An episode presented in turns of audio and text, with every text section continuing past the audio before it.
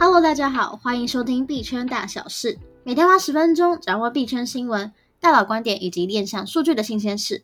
我是你们的主持人 Lydia，我是 Leo。今天是二月二十四号，星期五。我们精选了四篇新闻、一则大佬观点以及一则链上数据来和大家分享。听众们可以点击 Podcast 资讯栏中的连接传送门，搭配今天的练习生日报一起收听哦。那我们马上进入今天的第一则新闻。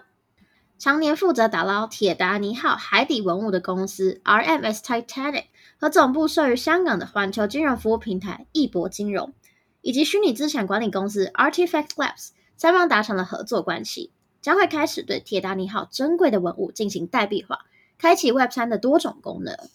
根据了解，RMS Titanic 拥有权利可以从铁达尼号及残骸区域打捞出文物。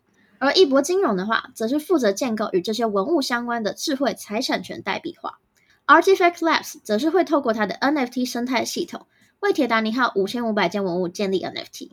在未来，新发现的铁达尼号文物也都将会被铸造成 NFT 哦。除此之外，Artifact Labs 还计划建立铁达尼号的去中心化自治组织，也就是 DAO。而 DAO 的成员可以拥有保存与展览文物的发言权。未来道还将促进教育专案、数位内容，还有纪录片研究方面的发展。这则消息彰显出区块链技术的应用价值。我们看到 Web Two 还有 Web 3的企业线上线下一起合作，把这些珍贵的历史文物，我们说上链，用一个不可篡改、永不磨灭的方式储存起来，感觉还挺浪漫的。接着是美国上市加密货币交易所 Coinbase，它在二月二十三号的时候推出了 Base 测试网络。这是一个以太坊第二层，也就是 Layer Two 的解决方案，打造一个安全、便宜、开发者友善的方式来建构链上的去中心化应用程式。Coinbase 与 Base 的目标是推动加密经济的普及，希望能够带来十亿用户进入这个体系。Base 将会成为 Coinbase 链上产品的主要基底，它也会是一个开放的开发生态。Base 与 Optimism 合作，基于开源代码所开发。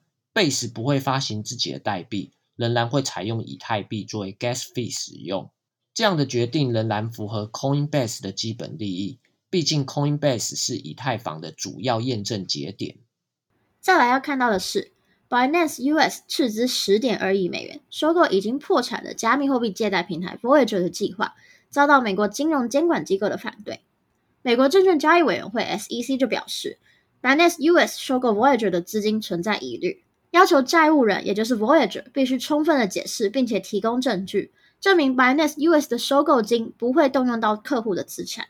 此外，SEC 还指出，用于偿还 Voyager 前客户的资产里面，可能涉及了违反证券法的加密资产。SEC 一份档案指出，根据协议，为实现再平衡，将资产重新分配给账户持有人所必要进行的加密货币资产交易。可能违反了1933年证券法第五条中关于未经注册的邀约、出售或售后交付的禁令。纽约金融局和纽约州总检察长在二月二十二日提交的两份文件中，也反对这笔收购交易，其中包括指控 Voyager 非法为该州的客户提供服务。我们看到 SEC、纽约金融服务局、纽约州总检察长三个监管单位。都不约而同地对这起收购案表达了反对立场，理由包括了未经注册证券以及不法对待客户。所以那些资金被卡在 Voyager 的用户，他们的资金想要恢复提现，可能都要等上一段时间了。最后是根据 CoinDesk 的报道，音乐串流平台 Spotify 正在测试名为“代币赋能播放列表”，也就是 Token Enable Playlist 的新功能，允许特定 NFT 的持有者将钱包连接至 Spotify。然后就可以获得独家的音乐播放列表。根据了解，这一项服务目前向 Fluff、Moonbirds、Kingship 还有 Overlord 的社群 NFT 持有者开放。这些社群成员将会透过一个特定的连接来进行测试。在为期三个月的测试期间内，代币赋能播放列表中精选的音乐将会持续的更新。这项新的服务支援 MetaMask、Trust Wallet、Ledger 等多种钱包。然后，这个功能目前仅适用于美国、英国、德国、澳洲还有纽西兰的安卓用户。苹果 iOS 系统的用户目前还没有办法使用。今天的币圈大佬观点要带大家来看到的是，加密货币 KOL Miles Deutscher 汇整了与加密货币研究机构 Delphi Digital 分析师的采访重点，那以下我们就摘选了几项比较独特的见解来和大家分享。第一个是去中心化交易所，也就是 DEX 的赛道有着巨大的上升空间。第二点是以太坊遥遥领先于其他公链项目，其他项目需要投入十倍以上的努力，才能使以太坊的开发者放弃他们的市场优势。第三点，他认为知名公链项目 Solana 的前景依旧光明。表示 FTS 的倒台对于 Solana 而言，长期来说是一个好事。第四点，跨链项目 Cosmos 的生态令人感到兴奋，它允许项目们主权独立，还有克制化。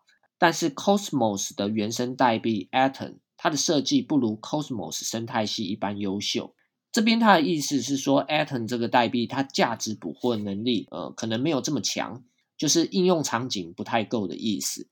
因为原文中还提到了，他说如果 Atom 不要这么的比特币，就是说如果 Atom 这条链能够部署智能合约，他会更加的看好。